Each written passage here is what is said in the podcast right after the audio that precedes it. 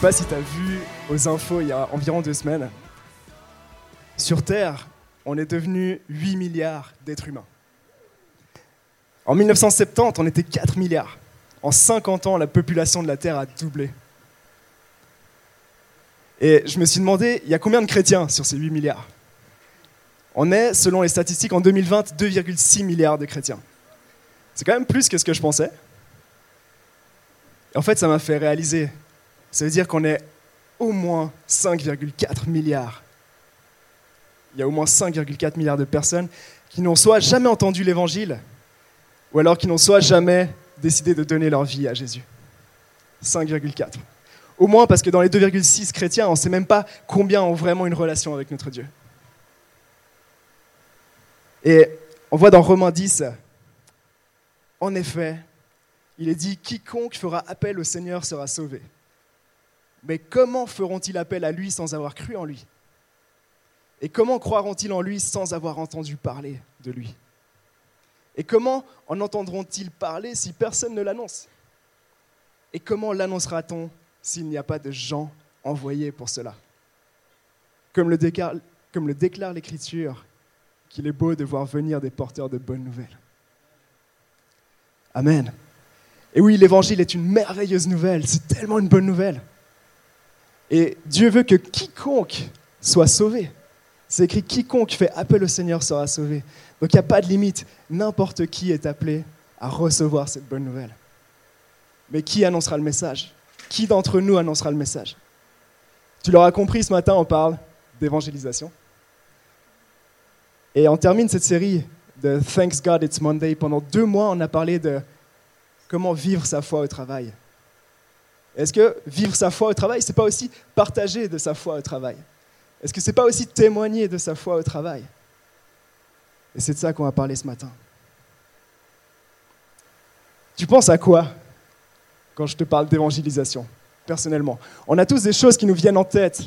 Il y en a qui pensent à des Todd White. Todd White, le gars qui marche dans la rue et voit un mec qui achète un kebab. Et là, Dieu lui dit ce gars qui achète un kebab, il a mal au dos. Depuis des années, il a tout essayé, rien ne marche, il est désespéré. Il va vers lui, prie pour lui. Alors te il y va, il prie pour lui. Enfin, avant de prier pour lui, il dit Hé, euh, toi, est-ce que tu n'aurais pas mal au dos? Et le gars, il dit Oui. Comment tu sais? Ça fait des années que j'essaye, il n'y a rien qui marche. Alors te il dit Est-ce que je peux prier pour toi? Et le gars, il dit De toute façon, j'ai tout essayé, il n'y a rien qui marche, donc j'ai rien à perdre. Ok, tu peux prier pour moi. Et Todd il prie pour lui. Le gars, il est guéri. Et après, le gars, en étant guéri, à ce moment-là, il lui dit Mais comment t'as fait ça? Sous quelle puissance t'as fait ça? Comment? Dis-moi. Et à ce moment-là, c'est le moment parfait pour que Todd lui donne le message de l'évangile. Qu'il lui dise C'est pas en mes forces, c'est pas mes propres forces, c'est les forces de, de Jésus-Christ. Tu vois, ça, c'est une forme d'évangélisation. Cette histoire, je l'ai inventée, je crois pas, elle n'est pas vraie, hein, mais c'est de ce style-là, tu vois. Il y en a d'autres, quand ils pensent à l'évangélisation, ils pensent à des gars comme Billy Graham qui font des énormes conférences où ils présentent l'évangile à des milliers de personnes en même temps. Et là, l'Esprit Saint tombe sur la foule et des centaines de personnes donnent leur vie à Jésus à ce moment-là. Tu vois, il y en a, quand tu penses à l'évangélisation, tu penses à ça. Tu penses à quoi, toi? Pour te donner quelques exemples d'évangélisation que j'ai vécu. il y a une dizaine d'années, Dieu mettait sur mon cœur euh, de progresser dans ce domaine-là de ma vie de foi. J'étais challengé, mais j'étais là, ok Seigneur, donne-moi des occasions. Et je rencontre un mec ici, à ICF. Ce gars-là, il avait un ministère d'évangélisation en, en, Afrique. Et il était en France pour voir des amis, voir la famille. Il allait repartir dans quelques jours. Et avant ça, il nous visite ici à ICF. Et donc, euh, je le rencontre et on parle avec lui de l'évangélisation il, me donne tout, tout ce que la Bible dit sur l'évangélisation et il m'encourage tellement. Et je lui dis, mais merci pour cette discussion. Et il me dit, mais écoute, avant que je reparte en Afrique, est-ce que ça te dirait pas qu'on se retrouve une fois et puis on, le met en pratique? Donc je dis, ok. Donc on se retrouve un jour euh, à Genève, on se retrouve au Starbucks avec lui, juste les deux. Et de nouveau, on prend la Bible et on regarde qu'est-ce que la Bible dit sur l'évangélisation. Ok, on est en feu, on est motivé, alors on se dit, allez, maintenant c'est le moment de sortir. On descend et juste avant ça, lui dit Je vais vite aux toilettes. Donc euh, il va aux toilettes, moi je l'attends dehors. Et pendant que je l'attends, j'ai vraiment une parole qui me vient. Une parole où j'ai l'impression que ça vient de Dieu. mais ce mot, c'est pomme de terre. et du coup, je suis là, ok, il y a un McDo pas loin, euh, c'est normal que je pense à des pommes de terre, on va laisser tomber. Puis tu sais, comme toujours, euh, quand tu as l'impression que Dieu te dit un truc, ça te revient dans la tête, tu te dis, ah, ça, si, ça, me revient dans la tête, c'est forcément Dieu, et bref. Du coup, ça me saoule. Et au moment où le gars il revient des toilettes, je lui dis, euh, ok, ah, je me dis, s'il a reçu la même chose que moi pendant qu'il était aux toilettes, ça veut dire que c'était divin. Donc je prends mon courage à deux mains et je lui demande, t'aurais pas reçu un mot euh, pendant que tu étais aux toilettes? Puis il me fait, hmm, je crois pas, non C'était quoi ce mot? Puis je lui dis, euh, pomme de terre. Puis il me fait, écoute, non, je suis désolé. je lui dis, ok, c'est bien parti. Donc on va dans la rue et pendant qu'on marche, on commence à intercéder. Tu sais que Dieu te montre un signe. Genre typiquement, euh, ah ok, une veste rouge. Il y il y a une veste rouge. Ah ok, c'est cette personne j'avais prié pour elle. On prie, on intercède et rien ne vient vraiment, tu vois. Donc là, il me dit, ok, dans ces cas-là, quand tu ressens rien de particulier, il faut juste se lancer. Il faut que tu y ailles. Tu es la première personne que tu vois, tu te lances. Donc moi, tu vois, la première fois que je fais ça, je me dis, ok, on va essayer. Et là, je vois un mec qui attend à un kiosque un grand gars, euh, black. Du coup, je vais vers lui, puis euh, je suis tellement déboussolé, je sais tellement pas quoi faire que je lui dis euh, Hey, ciao Et puis lui, je sais pas pourquoi il était de si bonne humeur. Directement, il connecte. Il fait Hey, ciao, tu vas bien Tout ça. Puis je dis Ouais, bien. Et puis. du coup, je lui dis hey, T'es grand, tu fais du basket. je, je fais Ouais, je fais du basket et tout. Et puis. on discute, on discute. Tu sais, ce genre de discussion hyper ouverte, ou, euh, tu sais, quand tu as ce genre de discussion, tu dis toujours Ouais, mais de toute façon, c'est tellement bien euh, de pouvoir parler ouvertement. Tu sais, en Amérique du Sud, tout le monde se parle dans le métro, tout ça. Mais ici en Suisse, on est tellement fermé, tellement individualiste, c'est tellement froid. tu sais, ce genre de discussion, tu vois. Et au final, je me dis Mais il faut quand même que je lui parle de l'évangile, tu vois. Et donc je lui dis Écoute, euh, si je suis venu vers toi, c'était pour te poser une question. Est-ce que tu connais Jésus-Christ? Et là, en fait, directement, l'ambiance s'effondre. Il me dit Ah, mais je savais que tu étais venu pour me vendre un truc. Tu n'avais juste pas envie de juste discuter avec moi. Puis du coup, il a dit non merci et il est parti. Donc, échec total. Ça, c'était une de mes expériences d'évangélisation. Une autre expérience, c'était avec Ruben. On a décidé un jour de se lancer ce défi d'évangéliser. Donc pareil, on prend ce moment, on intercède, on dit Dieu, euh, où est-ce que tu veux nous appeler pour apporter ta bonne nouvelle? Et là, on prie, on prie, on prie. Et de nouveau, je reçois pas grand-chose, mais je reçois quelque chose, une sorte de toile de tente qui ressemble à un cirque. et là, on, en parle avec Ruben, et je crois que tu as reçu un truc pareil. Donc on se dit, ok, on va aller voir sur Google où est-ce qu'il y a des cirques en Suisse en ce moment? Et en l'occurrence, le seul endroit où il y avait un cirque, c'était à Langenthal, euh, fin fond de la Suisse allemande, vers Soler. On se dit, ah Seigneur, c'est un peu loin, mais... Je crois qu'on avait les deux en abonnement en général, donc on se dit, ok, on se lance. Et euh, du coup, on part en milieu d'après-midi, on arrive là-bas, c'était 20h, je crois. Il faisait, nuit, puis euh, on arrive à la gare de Langenthal, puis on réalise que le cirque, en fait, il est même pas au centre-ville. Il faut prendre un bus, mais il n'y a pas de bus, donc on y va à pied. Et je crois qu'on arrive là-bas à 22h, sur un terrain, en fait, euh, vaste. Il n'y a personne. Le cirque est même pas allumé, il n'y a même pas de cirque. Il y a juste une clôture fermée autour. Et donc là, on se dit, ok, mais Seigneur, si tu nous as envoyés là, c'est sûrement qu'il y a un mec qui, qui, est en train un SDF qui est là, qui est, qui est désespéré, on fait le tour, il n'y a personne. Du coup, on rentre à la gare et euh, on voit le premier train euh, qui est pour Bâle. Donc on se dit, ok, peut-être à Bâle, au milieu de la nuit, on aura plus de chances de rencontrer des gens, tu vois. Donc on va à Bâle. Et en fait, euh, on commence dans le train à être méga crevé avec Ruben. Du coup, on n'est plus du tout motivé. Puis on arrive à la gare et il y a, un SDF qui dort sur un banc mais il a l'air complètement ivre et euh, on n'a même plus la force d'aller lui parler. Donc on se dit, bon, il y a peut-être quelque chose d'autre. En, fait, on, tourne dans la, dans la ville. Euh, on s'est posé dans, un, dans une place de jeu. On a discuté, c'était trop bien. J'ai trop aimé ce moment avec Ruben, mais en fait, j'ai jamais osé me lancer. et finalement, euh, le lendemain, parce que je crois qu'on a juste pseudo dormi dans la gare, je me souviens plus de ça. Et le lendemain, on appelle Tim et puis on lui dit Ouais, ça te dit de nous retrouver? Et du coup, euh, Tim, il nous a rejoint à Berne. Et puis à Berne, on est allé au Conseil fédéral pour prier pour le gouvernement suisse et, euh, pour qu'il prenne les bonnes décisions. Et du coup, bah, c'était un moment cool quand même. Mais en termes d'évangélisation, c'était quand même un échec. Et tu vois, tu es en train de te dire, ok, c'est ce mec-là qui va me parler d'évangélisation ce matin. ouais, t'as de quoi t'inquiéter. Euh, mais heureusement pour moi et pour toi, l'évangélisation, c'est pas que ça. C'est pas que ça. C'est une forme d'évangélisation, mais c'est pas que ça.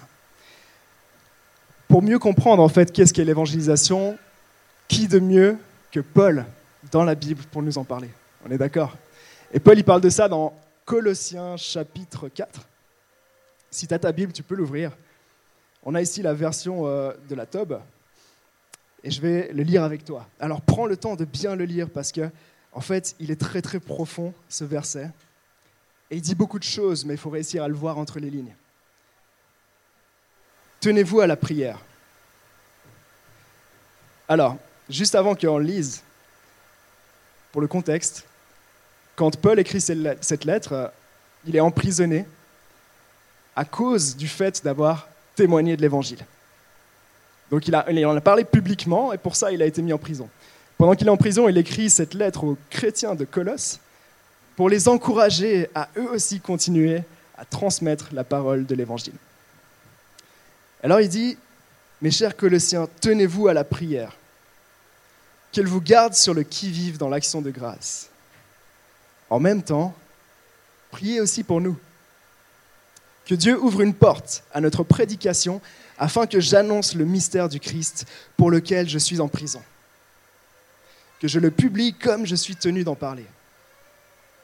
Trouvez, vous, la juste attitude à l'égard des non-chrétiens. Saisissez l'occasion. Que vos propos soient toujours bienveillants, relevés de sel, avec l'art de répondre à chacun comme il le faut. comme je t'ai dit, il est profond. On va décortiquer ça ensemble. Une chose qu'on voit déjà, c'est que, en fait, Paul ici présente deux formes d'évangélisation. Premier paragraphe du verset 2 à 4 qu'on vient de lire, en fait, Paul ici, il présente une forme d'évangélisation, celle que lui, il pratique. Quand il dit, mes Colossiens, priez pour nous, pour que Dieu ouvre une porte à notre prédication, afin que j'annonce le mystère du Christ pour lequel je suis en prison, que je le publie comme je suis tenu d'en parler. Quand il dit priez pour nous, c'est qui nous? C'est qui eux? Ils doivent prier pour eux, mais c'est qui eux? Et selon, selon les commentateurs, eux, en fait, c'est des personnes qui ont reçu de Dieu une mission particulière pour l'évangélisation. Ils ont reçu de la part de Dieu un talent particulier, un don particulier pour aller publier publiquement le message de l'évangile. On voit en fait ça dans Ephésiens 4, verset 11, où en fait Paul, Paul dit dans, dans, dans Ephésiens 4, verset 11 que Dieu a donné un don particulier à chacun des chrétiens d'entre nous. Que certains ont reçu le don d'apôtre, que d'autres ont reçu le don de prophète, d'autres de pasteur, d'autres d'enseignants, et finalement certains ont reçu le don d'évangéliste. Donc ça confirme un peu ça que, en fait, ici dans ce premier paragraphe, Paul semble dire, alors moi, j'ai reçu le don particulier d'évangéliste, et certains d'entre nous, d'aller publier dans les rues, par exemple, d'aller prêcher ouvertement l'évangile. Et il demande aux Colossiens de prier pour eux. Donc tu vois, ces personnes-là, c'est des gars comme Todd White, par exemple, ou euh, Billy Graham, je ne sais pas, et beaucoup d'entre nous, on a reçu ce don particulier d'évangéliste et on va avoir plus de facilité à faire ce que d'autres chrétiens, frères et sœurs d'entre nous auront plus de peine à faire. Ceux qui ont reçu le don d'évangéliste, ils auront peut-être plus de facilité à formuler l'évangile de manière simple et claire, à aborder des gens qui ne connaissent pas du tout l'évangile, à aborder des personnes qu'ils ne connaissent ni d'Ève ni d'Adam. Tu vois, des personnes qui ont reçu ce talent particulier. Mais est-ce que ça veut dire que c'est seulement à eux de partager l'évangile et que nous, on peut se tourner les pouces et, euh, voilà, se dire c'est leur job? Non, non, absolument pas. On l'a dit, l'évangile, c'est une merveilleuse nouvelle. Pourquoi est-ce qu'on aurait envie de la garder pour nous On est d'accord. Et en fait, Paul présente dans ce deuxième paragraphe une autre forme d'évangélisation. Et il le dit aux Colossiens. Il dit, trouvez la juste attitude à l'égard des non-chrétiens soignez votre attitude et saisissez les occasions. que vos propos soient toujours bienveillants, relevés de sel, avec l'art de répondre à chacun comme il faut. Donc qu'est-ce qu'il dit là? En fait, il leur dit, dans votre forme d'évangélisation, il y a des critères qu'il faut que vous, que vous soigniez. Alors déjà, soyez, soignez votre attitude avec les non-chrétiens. Et il leur dit aussi déjà, mélangez-vous à eux. Ça c'est cool, non? Ça vous rappelle pas le prêche d'Alice qui nous parlait du fait qu'on est le sel de la terre et que le sel de la terre, il n'est pas fait pour rester au bord de l'assiette comme un tout petit tas, tu vois, le tas qu'on a ici, ce tas de sel qu'on est là. On n'est pas appelé à rester juste là entre nous, mais on est appelé à se disperser dans le monde pour donner du goût euh, au monde, pour apporter les valeurs du royaume. Donc là, il dit déjà, on retrouve ça, il dit, trouvez la juste attitude à l'égard des non-chrétiens, il leur dit, mélangez-vous à eux, mais soignez votre attitude. Et il leur dit aussi, ne soignez pas seulement votre attitude, mais soignez aussi vos paroles, vos propos, qu'ils soient toujours bienveillants, relevés de sel, avec l'art de répondre à chacun comme il le faut. Donc l'attitude, on doit être intentionnel dans comment on est avec notre entourage non chrétien, mais aussi nos propos. Et juste pour la petite parenthèse, je crois que j'ai le temps, euh, les, les propos, ils doivent être relevés de sel. Ça veut dire quoi ça? On retrouve cette image du sel?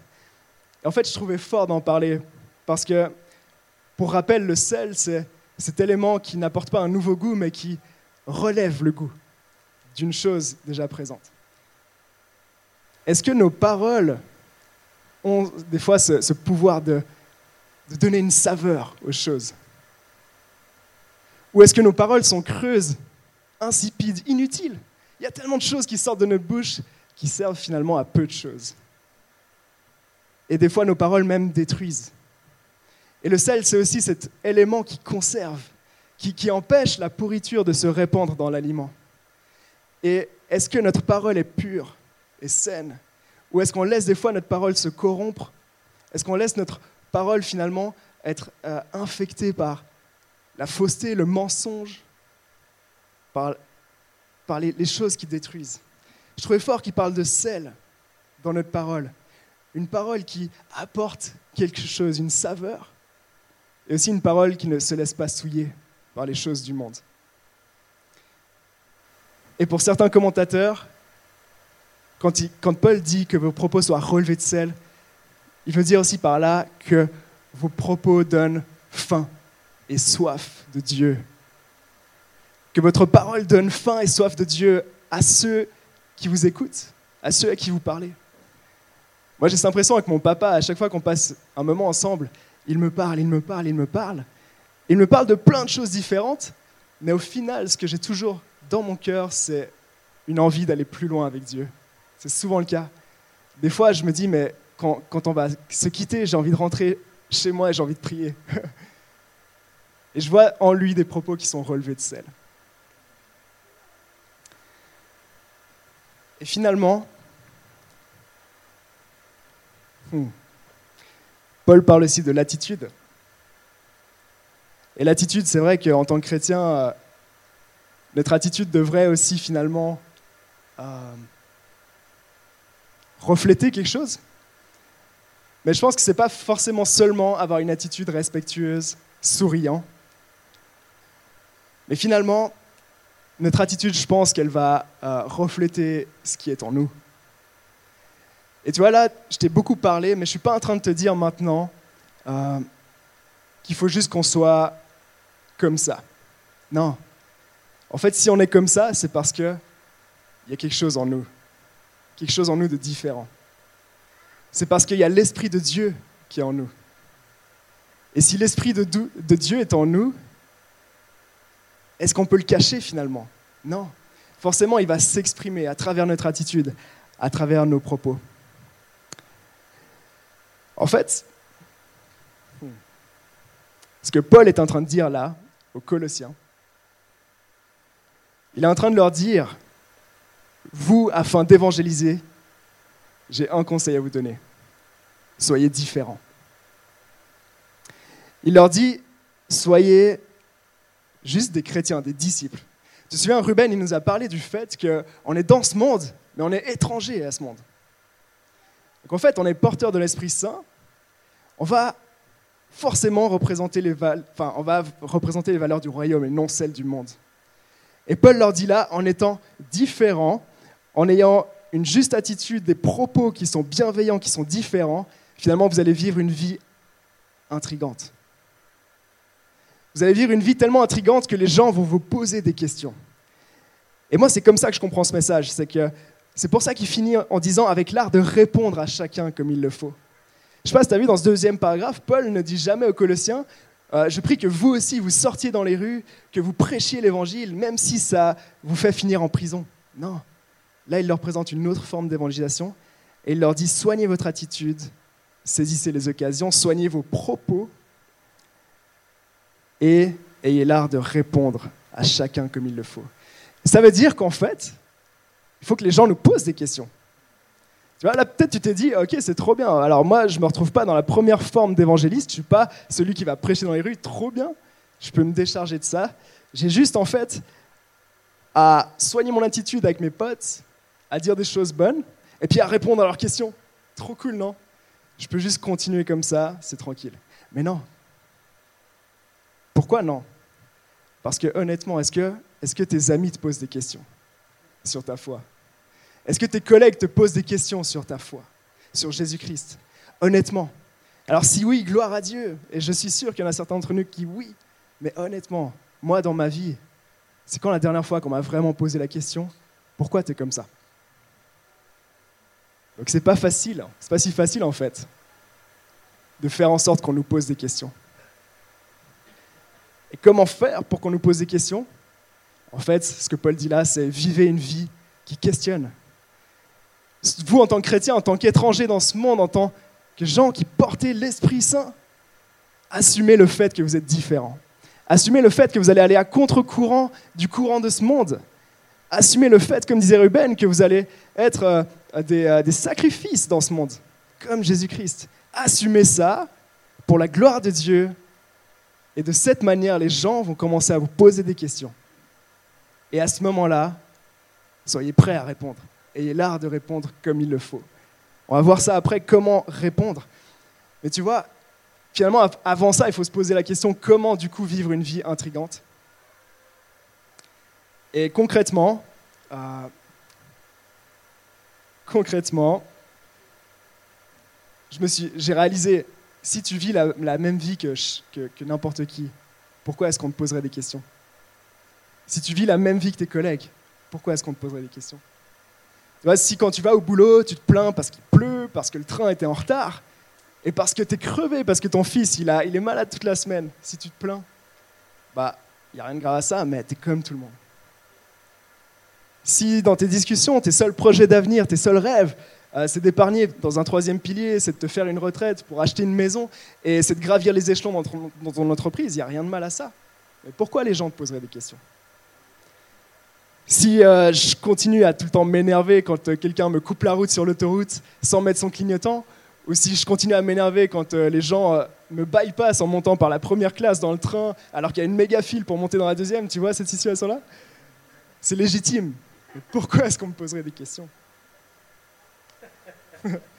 Et si régulièrement, durant les week-ends, j'ai l'habitude de fumer avec mes potes, de me bourrer la gueule, ok, mais pourquoi est-ce qu'on me poserait des questions? Il ne faut pas s'étonner si à ce moment-là, on est stérile dans l'évangélisation. Il ne faut pas s'étonner. Mais ce n'est pas une condamnation. Parce que Paul nous dit, vous avez l'Esprit de Dieu en vous. Et vous êtes appelés à être différents et de cette manière, vous pourrez évangéliser. C'est quoi vivre une vie intrigante? C'est par exemple de donner généreusement tes fiches de révision sur lesquelles tu as bossé pendant des mois un pote qui a rien foutu, et il te fait Ouais, tu pourrais pas me passer tes fiches. Tu vois, c'est pas juste dire Ouais, vas-y, tiens. C'est dire Tiens, et je prie pour toi, mec. Je prie pour que tu y arrives, je prie pour que tu aies du succès. le gars, il sera Wow, ok, c'est quoi? Pourquoi? Vivre une vie intrigante, c'est. Euh, c'est plein de choses. J'allais en dire une sur le marathon, mais en fait, je crois qu'il n'y a que moi que ça concerne. Euh...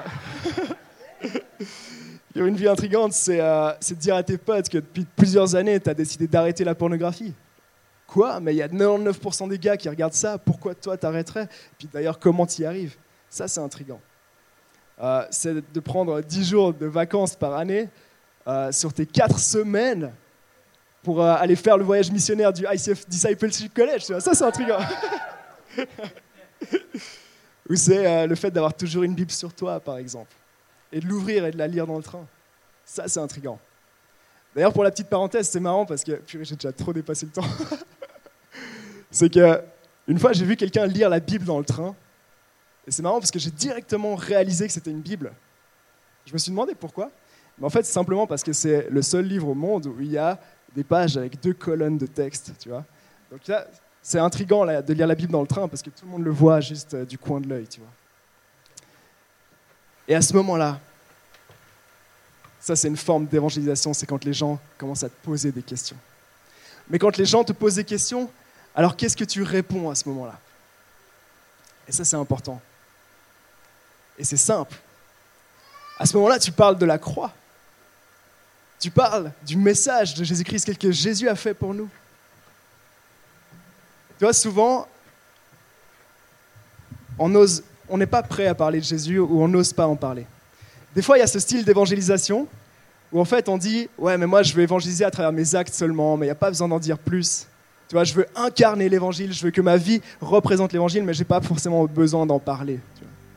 Et on retrouve cette euh, pensée des fois dans cette citation de, Saint François d'Assise qui dit Allez et prêchez l'évangile, et si c'est nécessaire, aussi avec des paroles. Saint François d'Assise, il a dit ça Allez prêchez l'évangile, et si nécessaire, aussi avec des paroles. Et moi, je dis Amen à ça, parce que ça nous montre qu'en tant que chrétien, on doit avant tout représenter les valeurs du royaume à travers notre vie. Si on parle d'une chose que l'on ne vit pas, ça n'a pas de sens, je suis d'accord. Mais bien sûr qu'il faut aussi parler de l'évangile. Bien sûr qu'il faut en parler, parce que sinon, à quoi est-ce que nos amis et nos, collègues de travail vont se convertir?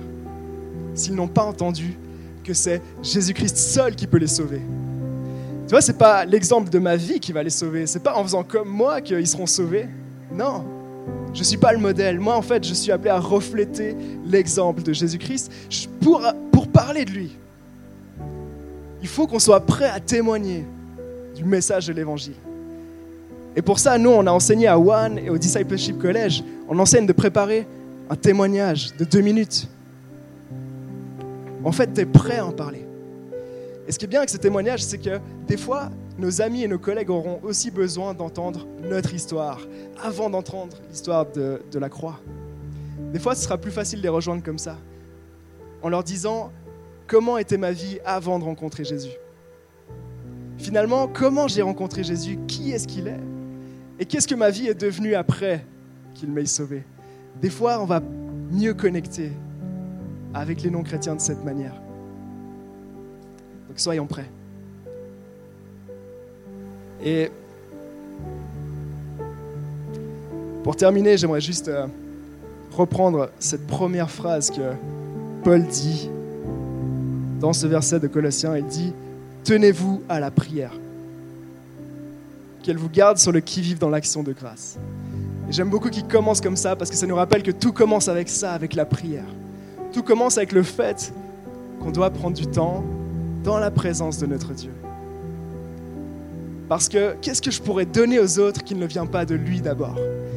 Qu'est-ce que je pourrais donner de différent dans ce monde si je ne l'ai pas reçu d'abord de la part de Dieu? Comment est-ce que je pourrais être quelqu'un qui va à contre-courant, qui ne dit pas de gros mots, de mensonges? Comment est-ce que je pourrais être quelqu'un qui encourage plutôt que de critiquer? Comment je pourrais faire ça par mes propres forces? Je ne peux pas si ce n'est grâce à ce que Dieu me donne. Et ça commence dans ces moments-là dans les moments où on se remplit dans la présence de Dieu.